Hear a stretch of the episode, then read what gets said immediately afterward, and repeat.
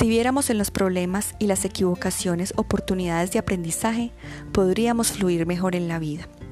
Desde pequeñas se nos enseña que equivocarnos está mal, que es algo que debemos evitar a toda costa.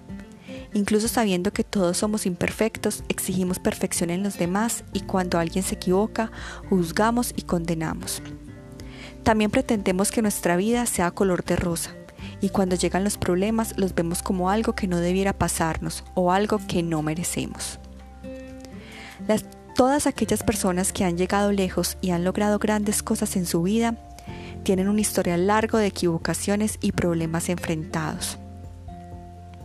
Detrás de todo problema o toda equivocación hay un aprendizaje Después de superar una situación difícil en nuestras vidas, sin duda alguna hemos salido más fortalecidas y descubierto capacidades de nosotras mismas.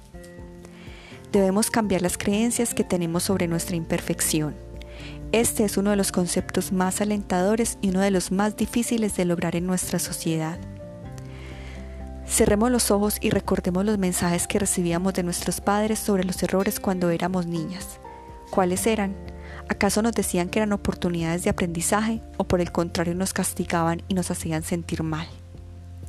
Desde nuestra infancia se nos ha sembrado ese miedo a equivocarnos y por eso a veces no tomamos acción para salir de la zona de confort, porque no vemos las oportunidades de aprendizaje. ¿Cómo recuperarse de los errores? Primero es necesario cambiar la creencia negativa sobre los errores. Así podremos adquirir lo que Rudolf Dreikurs llamaba el valor del ser imperfecto. Utilizar las tres R's de la recuperación es una gran manera de ver las oportunidades de aprendizaje en los errores. Primero, reconocer. Cometí un error.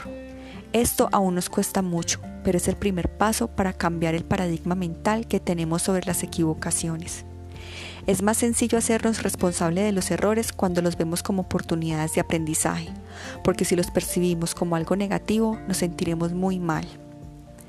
Segundo, reconciliar, decir lo siento. Cuando estás dispuesto a pedir disculpas a quienes ofendiste, no solo te sientes mejor contigo misma, sino que te da grandeza como ser humano y creas un ambiente positivo a tu alrededor. Tercero, resolver. ¿Qué puedo hacer para solucionar mi error? Dejar la culpa a un lado y mirar hacia adelante, tomando la oportunidad de aprendizaje y resolviendo. Reconocer y reconciliar crear una atmósfera positiva para poder resolver. Como seres humanos es común que sintamos emocionalmente angustia y nos sintamos atrapados y perdamos nuestro sentido común, reaccionando irreflexivamente. Pero siempre podemos regresar a nuestro centro y ver en las equivocaciones oportunidades de aprendizaje que nos ayudarán a ser una persona más consciente. Amigas, espero les haya gustado y que compartan. Hasta pronto.